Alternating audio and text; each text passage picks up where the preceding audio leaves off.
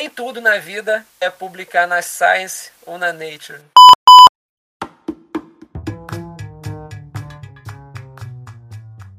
Olá, ouvintes! Bem-vindos ao podcast Ciência para Dar a Entender.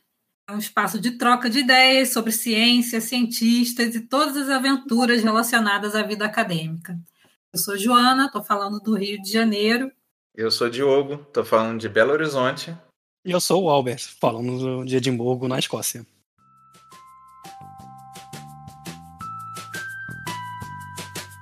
Olá, pessoal! Estamos aqui de novo com Albert e Diogo para fazer mais uma conversa do Ciência para Dar a Entender. E hoje vamos conversar com o professor Ricardo Santori, que é professor da UERJ, na Faculdade de Formação de Professores. E, bom, eu acho que ninguém melhor para apresentar do que o, o próprio professor Ricardo Santori. Então a gente começa pedindo para o Santori dizer quem é você na fila do pão. É, não precisa ser um, uma descrição técnica do Lattes, mas uma descrição do, da sua pessoa e, e atividade profissional. Em primeiro lugar, queria agradecer a vocês pelo convite para participar desse podcast. Acho uma iniciativa super interessante para popularizar a ciência, de aproximar a ciência e cientistas, né, sobretudo os cientistas, da população como um todo, a gente, a gente sair da bolha do, do mundo acadêmico e chegar às pessoas que não estão dentro das universidades, dentro dos auditórios. E quem é Ricardo Santori, né? Nasci em São Gonçalo, morei né, no município do, do leste metropolitano, né, do Rio de Janeiro, Fiz toda a minha educação básica no município de São Gonçalo. E depois eu cursei o curso de fiz licenciatura e bacharelado na UFRJ. Fiz o mestrado no Museu Nacional, na área de zoologia, e o doutorado na Unesp, na área de zoologia também.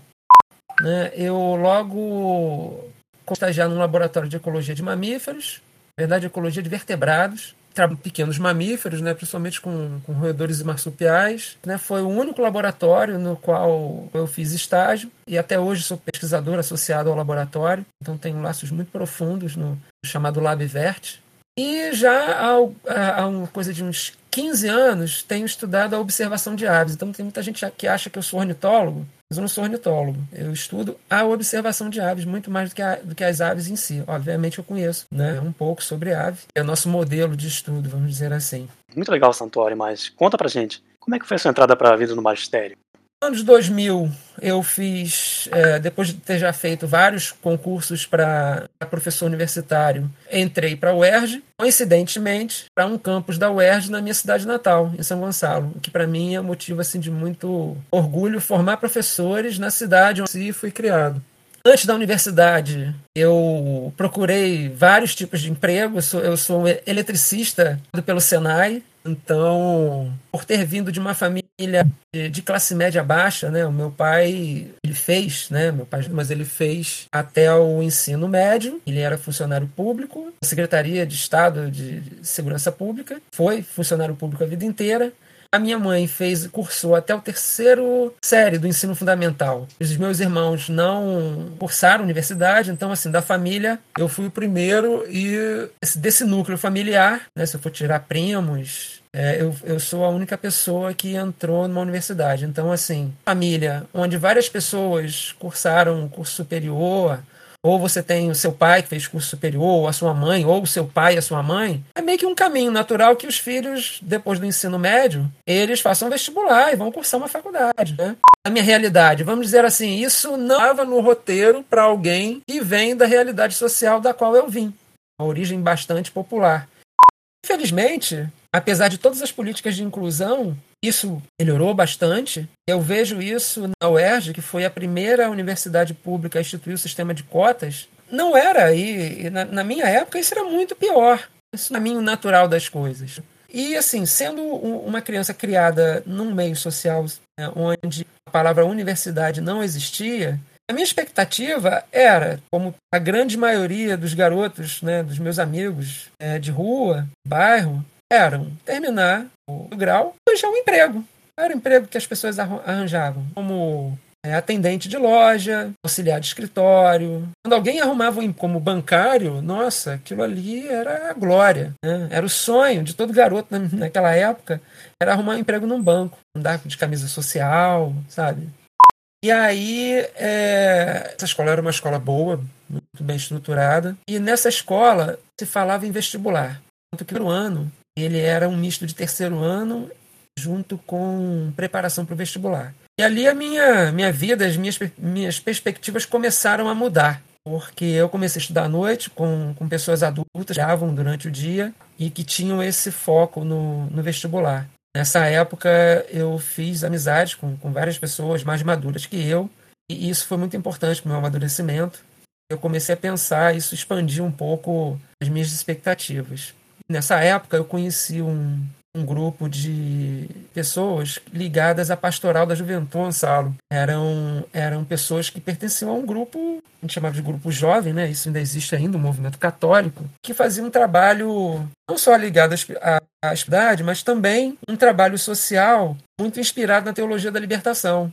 E conhecer essas pessoas para mim foi algo que mudou bastante a minha vida, não só em valores, mas também na minha formação política, na minha formação social. Aquela conversa toda sobre a universidade, sobre os seus cursos, as disciplinas que estavam cursando, aquilo meio que foi tomando conta da minha cabeça e eu comecei a achar aquilo tudo muito legal. E nessa época eu estava terminando o curso de eletricista no Senai. Eu cheguei então a terminar o curso de eletricista, não consegui emprego porque eu estava na faixa etária entre 17 e 18 anos.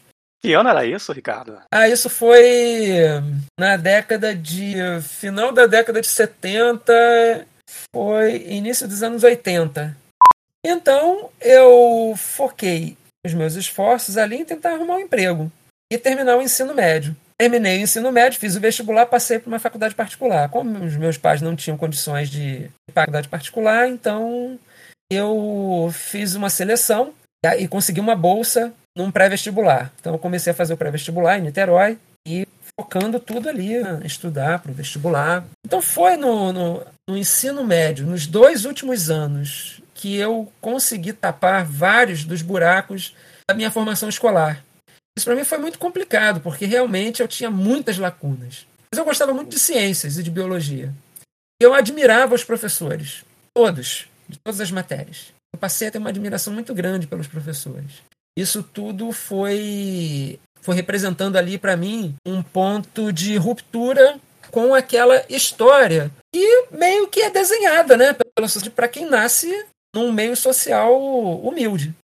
Mas por que biologia? Bom, quando eu mudei lá da escola do município para terminar de fazer o segundo grau na escola particular, sabia muito bem o que eu queria fazer: ecologia, arquitetura, porque eu tinha ouvido falar numa coisa chamada física nuclear. Aí eu virei pro meu irmão e falei assim: sabe o que eu quero ser na vida? Eu quero estudar física nuclear. Aí meu irmão virou e falou assim: Cara, você tá maluco? A mãe vive dizendo para você estudar porque você não gosta de estudar. Você quer fazer isso aí? Mas como foi que eu decidi fazer biologia? Sei lá, no início da minha fala, que eu fui criado ali com o pé no chão, em casa com quintal, pescando, caçando passarinho, entrando em mangue para pegar caranguejo, essas coisas. Acampeito também. Então, assim, eu já tinha uma, uma vivência com a natureza muito forte. Né? Embora eu não entendesse que eram aqueles animais, aqueles invertebrados que eu via, como é que eles funcionavam, mas durante o segundo grau eu tive um professor que era biólogo marinho. E aí ele ofereceu aos sábados um curso de biologia marinha. E eu, como aluno do ensino médio, fui fazer esse curso. E esse curso também tinha professores, tinha participação de universitários também ele usava o espaço da escola, porque ele trabalhava com pesquisa. E ali é, nós tivemos uma aula prática, que foi no Costa Praia de Boa Viagem, onde ele mergulhava, pegava algas e invertebrados, mostrava pra gente, falava sobre os bichos, né, sobre as algas e tal. Foi ali, naquele momento, naquele lugar, que eu decidi fazer biologia. Falei assim, pô, é isso que eu quero. Então, para mim, a Praia de Boa Viagem em Niterói tem um simbolismo muito forte. Todas as vezes que eu passo por ali, quem estiver do meu lado vai ouvir a mesma aqui nesse lugar que eu decidi fazer biologia. Santori, a universidade pública no período pré-cotas era um ambiente bem elitista, né? Isso ainda bem que mudou, mas a gente sabe que era bem elitista. Você contou para gente sobre eh, a sua origem, né? Que você veio de, de um lugar periférico e um ambiente muito pouco favorecido. E como foi para você essa convivência nesse ambiente universitário? Imagino que tenha tido algum tipo de estranhamento na convivência nesse ambiente que era formado majoritariamente por pessoas da zona sul do Rio de Janeiro. Você sentiu isso, esse, esse estranhamento? É, eu lembro da minha primeira disciplina chamada Biologia Geral, que era com uma professora da genética, a professora Vera Jansen. Então a Vera, ela perguntava para todo mundo, sempre, no primeiro dia de aula. Então na, na primeira aula de biologia, a professora perguntava quais eram os motivos que cada aluno tinha para ter escolhido é, fazer biologia.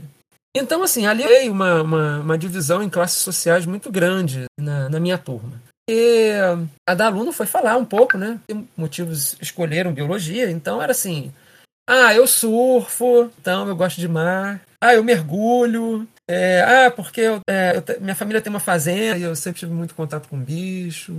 Já fui notando ali que aquele mundo ali não era muito. É, eu tive dificuldade para aceitar que, a, que o meu também era aquele ali. E aí, quando chegou na minha vez de falar, eu fui o único a, a chegar e a dizer assim: eu escolhi biologia porque eu quero ser professor. Foi estranho, naquele momento eu senti olhares assim, como assim? As pessoas queriam ser o Jacques Cousteau.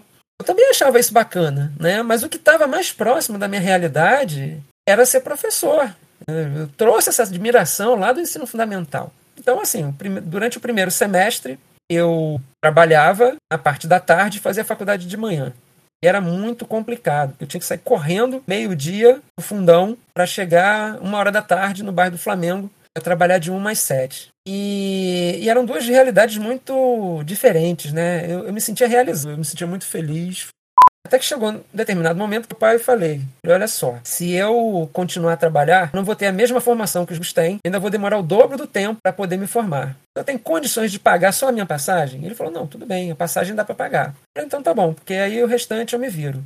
E aí foi uma grande crise né, na família, porque eu larguei meu emprego no banco. Né? Eu pedi para ser demitido. Então, assim, se vocês se lembrarem da minha fala, trabalhar num banco era tudo que um garoto da minha geração queria trabalhar de roupinha social, limpinho, né, dentro do banco. E o que eu queria era botar uma bermuda, uma sandália havaiana e uma camiseta e ir para a faculdade, conforme meus amigos iam. Mas meu pai e minha mãe nunca questionaram isso. Eu acho que eles sempre viram o meu esforço para fazer as coisas. Então, eu tive questionamento, assim, da parte do meu irmão, que falava assim, poxa, que maluquice isso, né? Você vai ser biólogo, o que, você vai ser? Eu falei, olha, eu não sei o que, que eu vou ser. É, eu sei que agora eu vou estudar, eu vou fazer tudo o que eu puder, tudo que estiver ao meu alcance. Logo então que eu fui demitido do, do banco, eu procurei logo um estágio. E o primeiro estágio que apareceu, eu entrei, foi no laboratório de vertebrados do professor Rui Cerqueira. Logo, eu acho que na primeira semana de estágio, eu já fui para campo, fazer trabalho de campo em Maricá. Então, assim, eu estava super feliz. Até dias atrás, estava atrás de uma mesa com dois telefones e uma máquina de calcular. De repente, está lá no meio do mato, todo sujo, né, colocando armadilha no meio do mato, coletando os, os, os, marsupiais, os roedores, identificando, andando no carro da faculdade, naquela picape. Nossa, aquilo tudo era a realização de um sonho. No meio de outros biólogos. Nossa, para mim foi fantástico, né? Então tem uma coisa bacana também, que é eu, eu comecei a, a me sentir mais incluído aos poucos. Então, imaginem vocês como foi importante esse momento em que eu passei a me dedicar integralmente à universidade, porque eu era meio alienígena, assim, eu não conseguia um convívio muito social dentro da, da universidade pelo fato de trabalhar à tarde.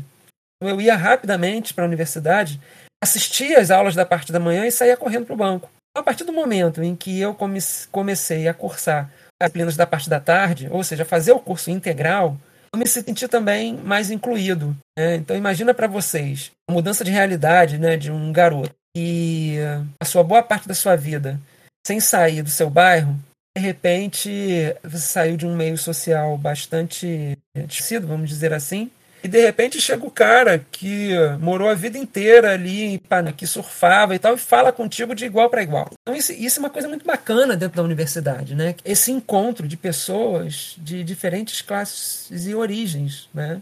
Embora isso na minha época ainda fosse muito tímido ainda, né?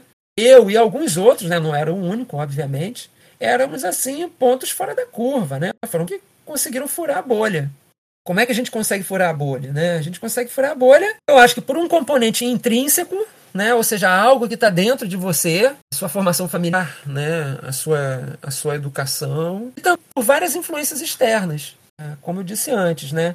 Então, essas coisas foram importantes para furar a bolha e chegar dentro da universidade. É, boa parte estava na tua turma, né? mas que vinha de um de um outro núcleo social, Isso, né, que tinha mais oportunidade para várias, para várias coisas, né? Então, fui pagar meu curso de inglês, né? Aí fui começar a comecei a, a investir, né? Comprar, por exemplo, rampa de campo. Botei uma porta no meu quarto. Então, eu precisava de silêncio para estudar. Investi em livros, estante, então, numa calculadora científica, não havia computador nessa época, gente. O computador vai aparecer mais tarde. Então eu fui investir, passei a investir tudo na, na, que eu puder formação. E eu comecei a fazer o estágio em pesquisa, e aí isso foi descobrido da pesquisa científica, né?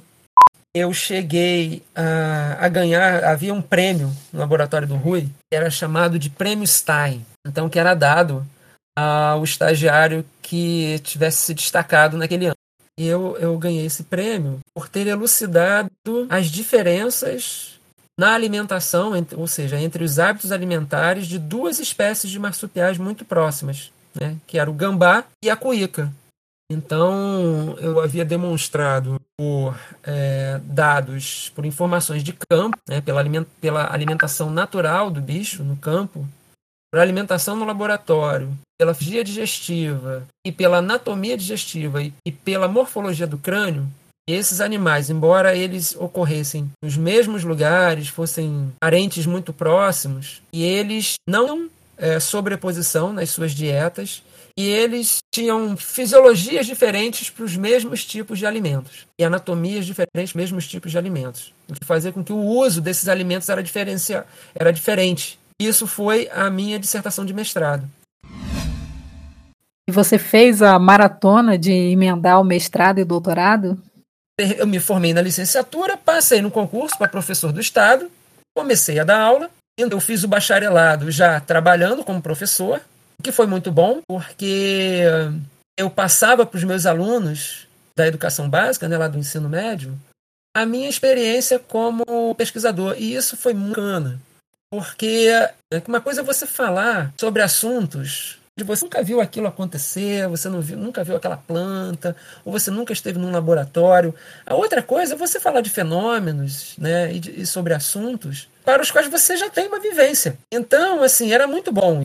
Eu lembro da frase de uma professora amiga minha, Talvez eu estava conversando com ela se concorria a uma bolsa de pesquisa ou não. Estava muito puxado, ter que jeto, organizar papelada. Ela falou assim: Olha, Ricardo, eu concorro porque isso não me causa sofrimento. Se isso te causar sofrimento, então não é para você fazer.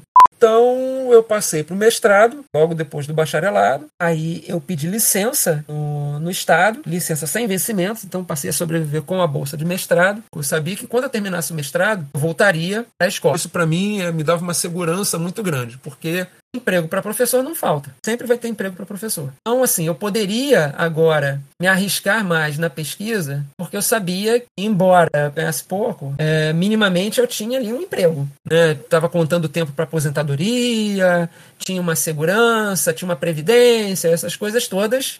E aí eu comecei a alimentar o sonho de fazer um doutorado fora do Brasil. E com o Brian McNabb, que era, para mim, o papa em zoologia animal comparada. Ele ainda é, né? Pô, os trabalhos dele são incríveis. Então, e o cara também, porque eu nutria assim, uma admiração enorme, li muitos trabalhos. Cheguei a me corresponder com ele, a, a, receber e enviar artigos para ele. Era o Ian Hilme, australiano.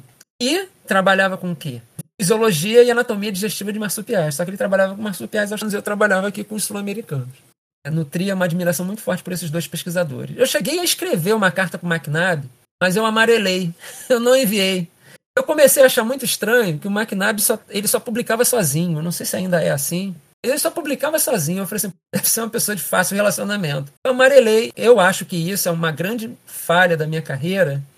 É não ter tido uma experiência acadêmica fora do Brasil. Isso é, é, é, é, projeto futuro, não desistir. Eu ainda pretendo ainda passar aí, nem que sejam seis meses numa universidade fora. Né? Eu acho que isso conta muito na vida de um pesquisador.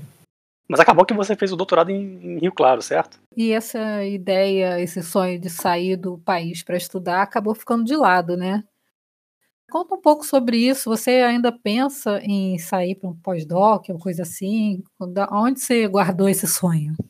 Entre 95 e 96, surgiu a oportunidade de uma vaga para anatomia no, no, lá no departamento. Só que eu já estava com o doutorado caminhado em Rio Claro, na Unesp, em fisiologia comparada. Então, assim, o, o Abi era uma pessoa que eu admirava muito, né, o grande nome da fisiologia comparasil, o grupo de pesquisa lá também, tinha uma estrutura, estrutura ótima também lá em Rio Claro para se trabalhar. E aí eu comecei a alimentar aquele sonho né, de ir para Rio Claro eu já tinha abandonado o sonho de sair do Brasil. E nesse momento chega, de repente, uma notícia que poderia ser aberto um concurso. Ou seja, eu poderia fazer esse concurso, né? Se passasse, eu ficaria no departamento de anatomia. Ou então eu iria fazer o doutorado em Rio Claro. Muita gente me incentivou a fazer esse concurso. E aí, nesse momento, eu tomei uma das decisões mais difíceis da minha vida acadêmica. Eu abri mão de fazer esse curso doutorado com aquilo que fazia os meus olhos brilharem, que era a fisiologia. E aí eu fui para Rio Claro, inicialmente trabalhar com o professor Augusto Abe, né, e a minha intenção era trabalhar com o metabolismo energético de marsupiais. Quando eu cheguei na Unesp, eu me senti assim como se estivesse chegando na Disneylândia, embora nunca tenha ido à Disneylândia, tá? Mas para mim aquilo era Disneylândia, né? Um laboratório todo que as pessoas estudavam fisiologia. Antes, né? Como vocês vão se lembrar da, da, da anterior. Tinha de tudo, onde se estudava fisiologia de peixe, fisiologia de, de répteis, fisiologia de anfíbios, e eu ia começar a estudar fisiologia de mamíferos lá. Cheguei lá, fiquei meses devorando artigos de fisiologia, tentando aprender fisiologia e tentando aprender como se usavam equipamentos de fisiologia. E ali eu senti uma diferença muito grande entre duas formas de se construir conhecimento, de se fazer ciência. Para mim, é, é, foi isso foi muito traumático. É, no laboratório de vertebrados, o Rui tem esse mérito, né, de, de, ele tem muitos méritos. As coisas funcionavam assim. O Laboratório de Vertebrados tinha um projeto geral, um projeto enorme, com vários subprojetos. Esses projetos eram, tinham como cabeça alunos de pós-graduação. Então, o Rui, né, que era o coordenador do laboratório, coordenava o projetão, tinha um, um papel direto na orientação dos alunos de pós-graduação, e esses alunos de pós-graduação ligados aos seus projetos de dissertação e de tese, se desdobravam projetos menores e eram tocados por os de graduação. E esses alunos de graduação, muito contato com os alunos de pós. Obviamente, o Rui tinha contato com todo mundo. Mas a coisa, se, a gente fosse pensar num organograma, seria mais ou menos dessa forma. É, quando eu cheguei em Rio Claro, era diferente. E isso, para mim, foi muito difícil. Ah, cada pessoa tinha o seu projeto sem conversar com o projeto do lado. Enquanto que aqui no Rio, os projetos todos eram interligados entre si. A gente publicava junto, a gente ia para o campo junto, a gente se ajudava. Isso, isso é fantástico. E tudo sobre um determinado grupo de mamíferos. Então a gente tem um, tinha um lema no laboratório que era o seguinte: do bicho, a gente aproveita do chifre ao berro. Na ciência, você começa com perguntas simples: o que o bicho come? Onde que ele vive? Quando é que ele se reproduz? Quantos filhotes ele tem? E lá no, no, é, em Rio Claro, não, era cada um tentando montar o seu próprio conjunto de blocos. E isso para mim foi uma dificuldade muito. Não tinha com quem discutir, não tinha me ensinar essas coisas. Bom, depois de seis meses eu mudei de projeto. Meu orientador na época não aceitou. Ele chegou, não, não oriento com mamíferos. Eu falei, bom, então tudo bem. Eu queria desenvolver um projeto, um projeto diferente. Era com mamíferos, mas era um projeto diferente. Já vou chegar lá. Então eu mudei de orientador. E como é que foi esse novo projeto? Era sobre o rato d'água, uma espécie chamada Nectomes squamipes. Nectomes significa rato que nada. Então, o Nectomes é um rato que vive sempre próximo à água, né, rios, brejos. Tinha lá nas minhas ideias, era como que o Nectomes nada. Ninguém tinha descrito isso. Então, um belo dia, Cibele Bonvitino, grande amiga, grande mastozoóloga, passando por Rio Claro, ela falou assim: Olha, vou passar por Rio Claro e tem nomes aqui, quer que eu leve para você? Eu falei: Poxa, traz. Então ela me deu cinco ratos cinco nectomes. E nessa estava fazendo uma disciplina, o professor Ivan Sazima, uma disciplina fantástica, grande Ivan. A Unesp sempre teve uma tradição muito forte no estudo de comportamento animal, coisa que aqui no Rio a gente não tinha. Em tudo quanto é laboratório tinha uma filmadora. Eu fui, peguei uma filmadora, filmei. Então eu fotografava a tela de cassete, quadro a quadro, pedia um desenhista para desenhar, para poder analisar o movimento. Aí eu peguei né, aquela pergunta e peguei esse resultado preliminar. Eu reparei, né, Thomas nadava diferente de rato de laboratório, daqueles ratos brancos, né? Que eu fiz um botei lá para era o meu grupo controle. Aí eu vi que o Nectomes nadava somente com as patas traseiras, enquanto que os ratos laboratório com as quatro patas. Eu falei assim: ah, não, tem uma diferença aqui. Então isso aqui precisa ser descrito. Eu botei isso debaixo do braço, eu fui caçar um outro orientador que fosse capaz de me orientar nesse, nesse projeto.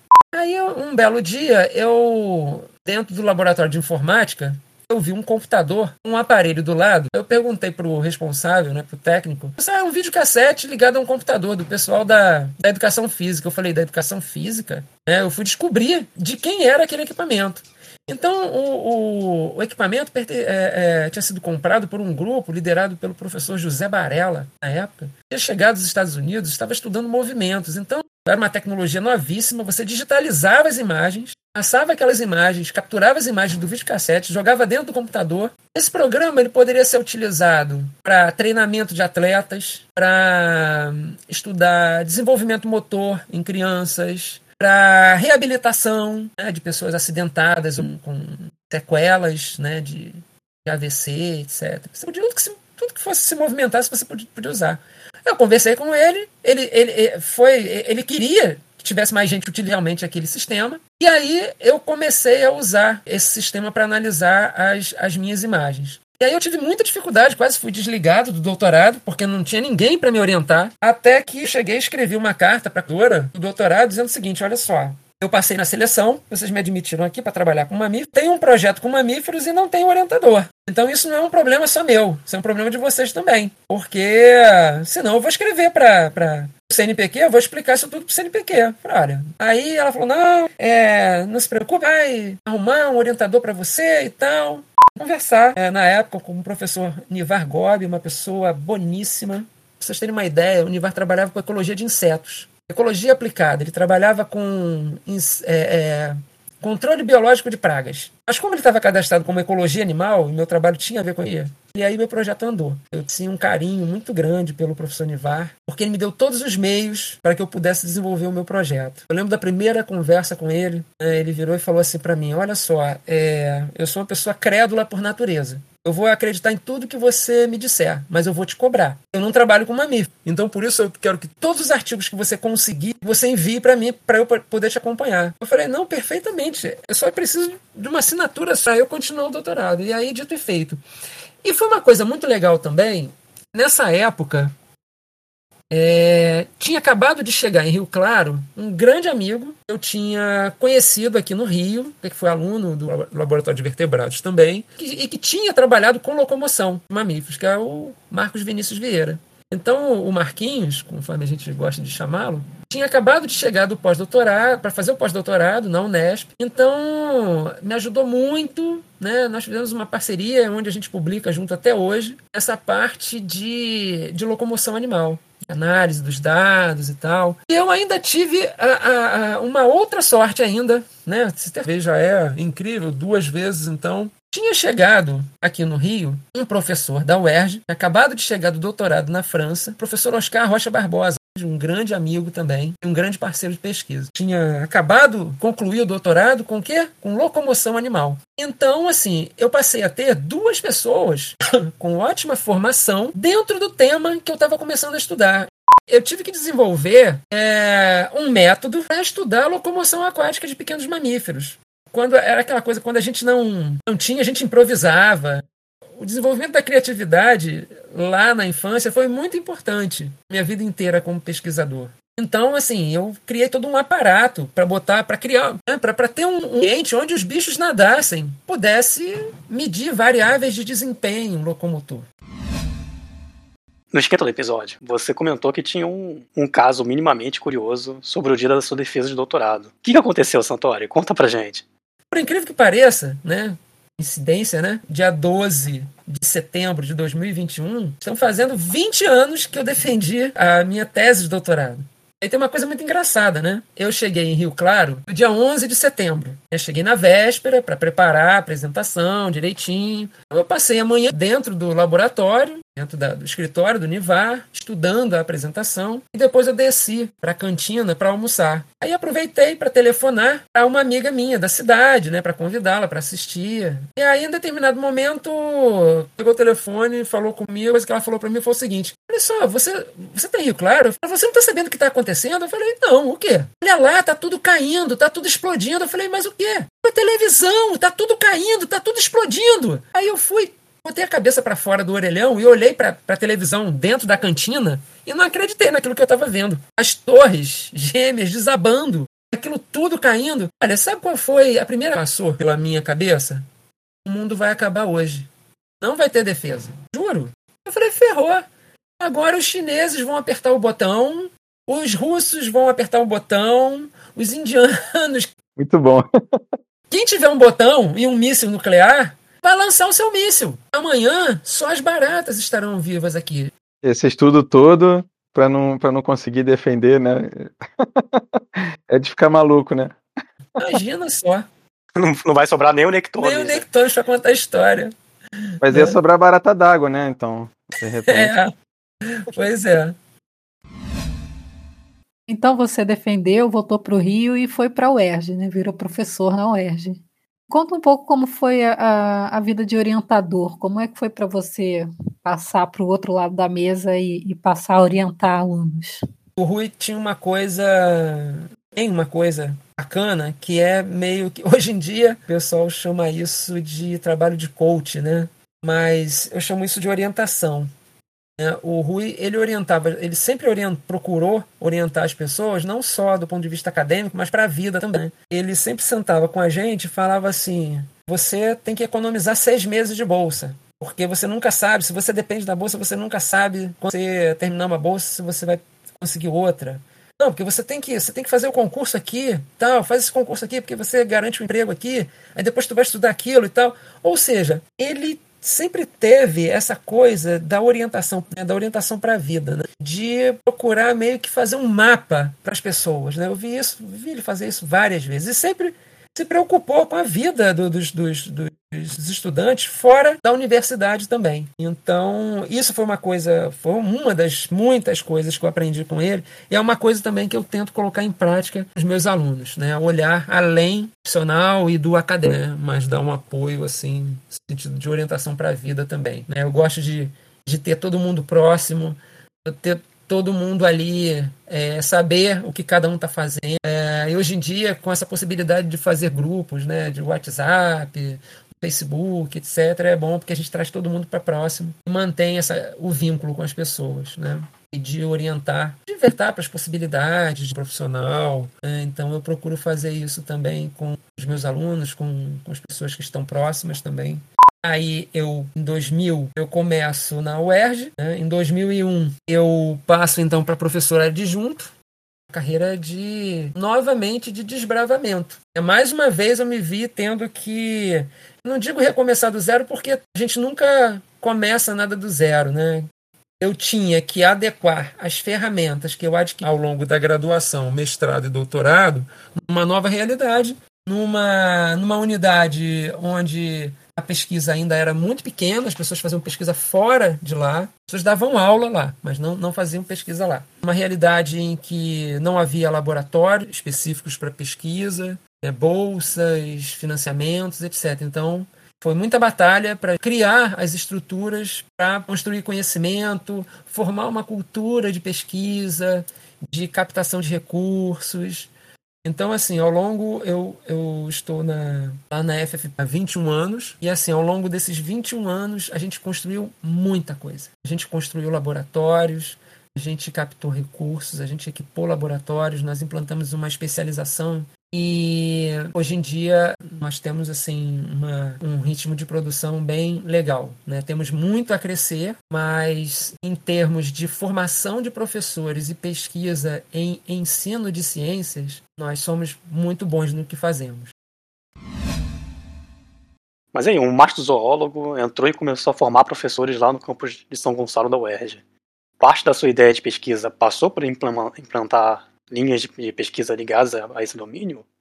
Eu percebi que aquela ação ela não precisava de um mastozoólogo. Não sei se isso é mito, mas que o Rio de Janeiro é a cidade com o maior número de mastozoólogos no mundo.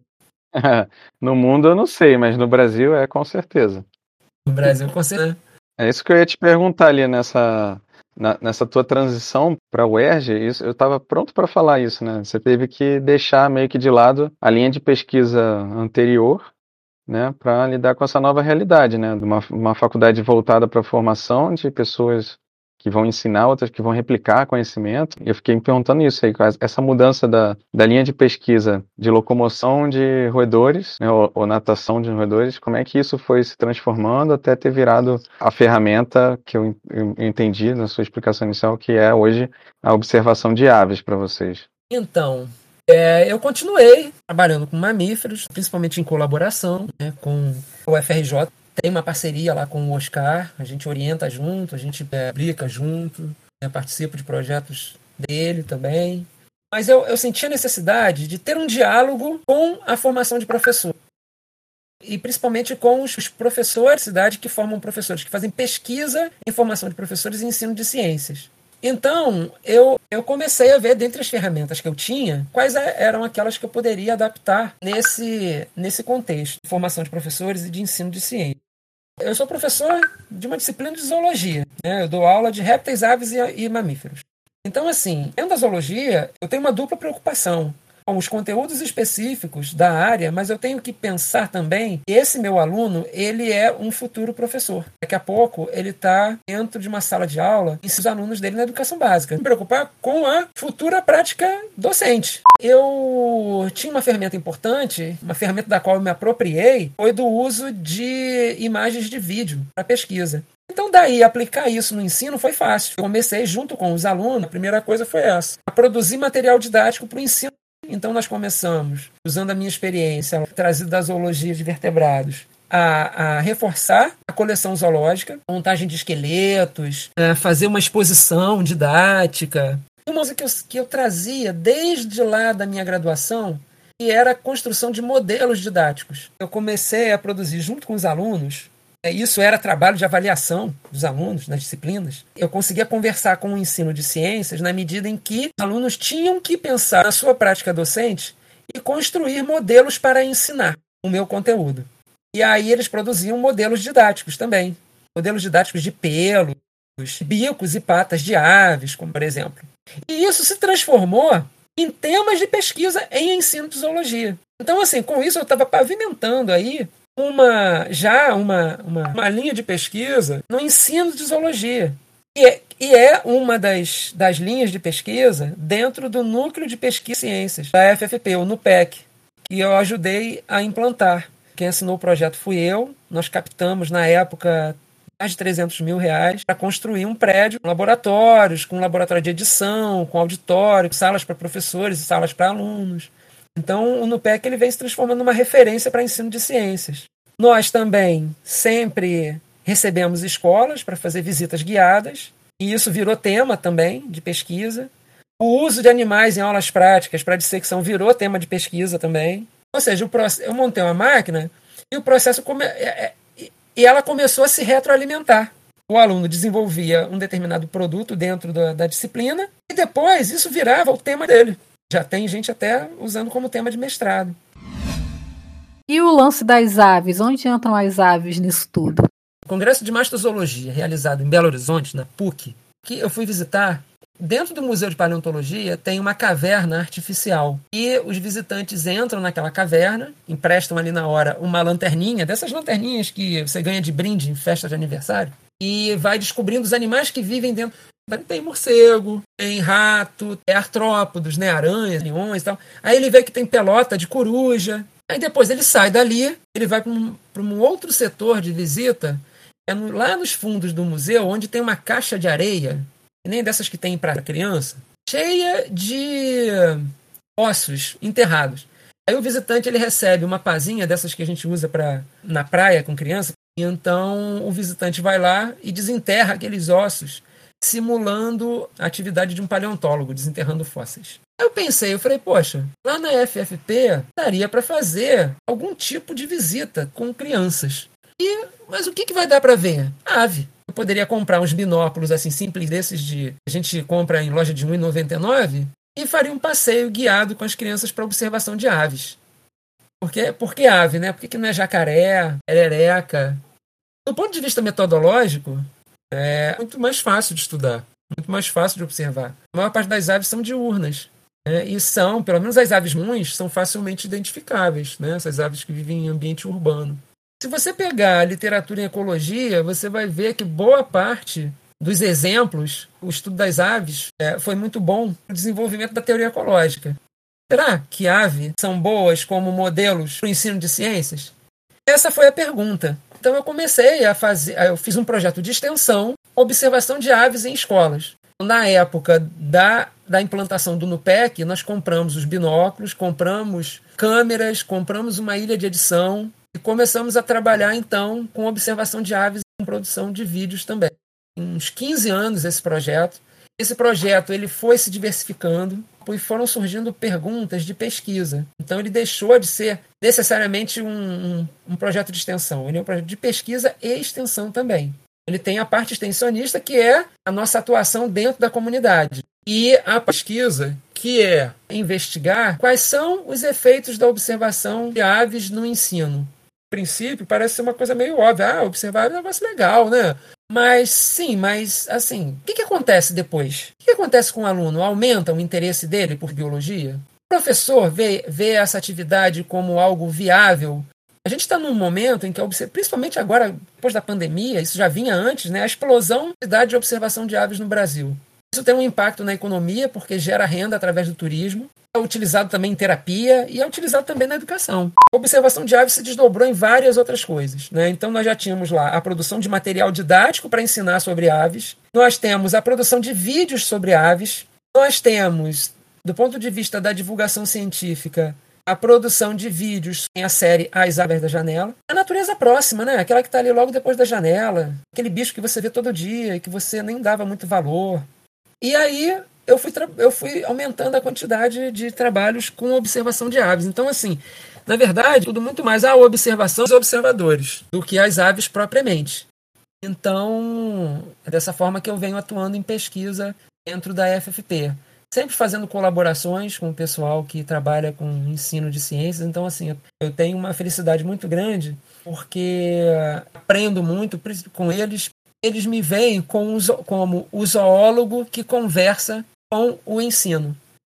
E uma outra, uma outra coisa legal de se trabalhar com, com observação de aves é que é um tipo de atividade que você pode fazer com quase todo tipo de pessoa, né? Porque, assim, é claro, quem tem, quem tem deficiência visual não consegue ver, mas consegue ouvir. Vice-versa, né? Mas é uma atividade que pode ser realizada com público de diferentes idades. Eu já fiz oficinas de observação de aves desde com criança da pré, crianças da pré-escola até com pessoas da terceira idade. Então, isso é muito legal. Né? Te dá mil possibilidades. Você aqui na prévia do, do, do, episódio, no esquenta do episódio, veio falar pra gente que você não tem causos. É mentira, assim, cara. Você tem, assim, causos e causos e causos, assim. Nossa, que, que assim, tô maravilhado aqui. E, assim, eu acho que a pergunta que eu tenho para fazer para você agora aqui vai ser uma pergunta extremamente difícil até talvez seja a mais difícil do, do, dos convidados até aqui. De todos os seus trabalhos que você fez até agora, você tem um assim que você acha que é, não precisa ser um trabalho científico, na verdade, assim, ou, ou pode ser um, uma colaboração sua ou uma contribuição científica sua que você que você tem mais orgulho e como é que você traduziria é, é esse conhecimento científico para a comunidade leiga? É, então, até que para mim não, não, não não vai ser muito difícil, não. Se eu for pensar em termos de trabalho científico, o trabalho que tem mais destaque, ele pode até não ser o mais conhecido, porque ele foi publicado em português, né? Mas para mim, o trabalho mais importante, que teve mais impacto para mim, foi o trabalho é, onde nós elucidamos a diferenciação ecológica, anatômica e fisiológica entre o gambá e a cuíca, ou seja, entre o Didelphis e o Philander para alimentação. Aquele trabalho ele foi fantástico. Nós estudamos o hábito alimentar do animal na natureza, a preferência alimentar do animal em laboratório, a anatomia digestiva, a fisiologia digestiva e a morfologia do crânio para mostrar que duas espécies que vivem juntas em muito da sua distribuição geográfica, determinadas diferenças para que elas consigam viver no mesmo ambiente. Né? diferenças relacionadas à alimentação. Existem outras diferenças também, locomoção, por exemplo, tamanho, etc. Mas que essas diferenças na alimentação são importantes para que elas vivam juntas. É, Ricardo, uma história longa, né? De, porque você passou por muita coisa. é porque é muita experiência mesmo, né? No sentido de que você tem muita coisa acumulada. Mas você, você considera que, que atingiu já um, um ponto de maturidade ou o que você enxerga para o futuro? Assim, você tem mais coisas que você tem interesse de, de aprender, de, de iniciar novas linhas, de desenvolver? O que você pensa do, do, que você atingiu até hoje e o que você pretende fazer no futuro? Essa ideia de auge, né? É, eu não gosto, porque fica parecendo que você chega no topo, ou você continua ali e não evolui, ou você desce, né? então eu não gosto muito dessa ideia de auge. Eu, eu, eu penso assim, eu me sinto muito ignorante, sabe? Isso tem ônus e bônus. O ônus é porque a gente fica se sentindo muito para baixo, acha, acha que sabe, não sabe nada. Por outro lado, tem um bônus, né? Que é só é capaz de, de aprender quem admite ignorância.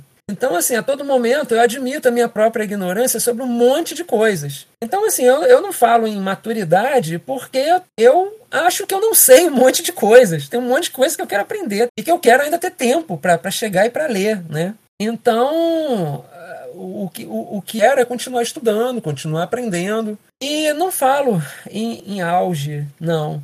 Com relação à maturidade, eu agora, de, depois dos 50, eu me vejo assim, mas estou bem no início, né? O que, que acontece? Um time de futebol, os laterais, geralmente são os caras que têm uma fisiologia né, que dão que dá maior velocidade ao cara. São os caras que têm que correr mais, né? Porque vai de um extremo a outro. Então, quem corre muito 26, 27 anos, ele já é deslocado de posição. Ele passa a jogar mais no meio, né, porque tem que correr menos. E como ele já acumulou um certo conhecimento, ele já tem uma visão do jogo, onde ele, onde ele, onde ele lê o jogo e ele vai, vai começar a exercer a função de armador. Então, o que significa isso?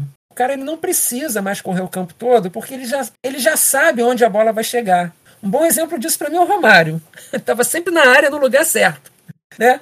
O pessoal fala, ah, a bola procura o Romário. Não, ele sabe se colocar, ele onde a bola vai chegar. Ele sabe o tempo da bola. Eu acho que agora eu cheguei num, assim, aos 50, eu estou começando a chegar num ponto em que, depois de muito investimento né, na formação de pessoas, é uma coisa que com a qual me preocupo, uma coisa que tenho muito orgulho, formar pessoas na cidade onde eu nasci e sabendo das dificuldades que enfrentam essas pessoas que moram além de Niterói para ter uma formação superior e principalmente e também na pós-graduação né? e com a maturidade os conhecimentos que eu adquiri com as ferramentas que eu desenvolvi eu acho que agora eu começo a ter que correr menos eu já estou começando a, a, me posicionar melhor no campo eu acho que eu estou chegando lá né? ainda tem que subir um bocado ainda mas eu acho que tô, tô nesse caminho é, sobre perspectivas futuras, né, conforme eu falei para vocês lá atrás, eu espero ainda ter uma experiência acadêmica internacional, que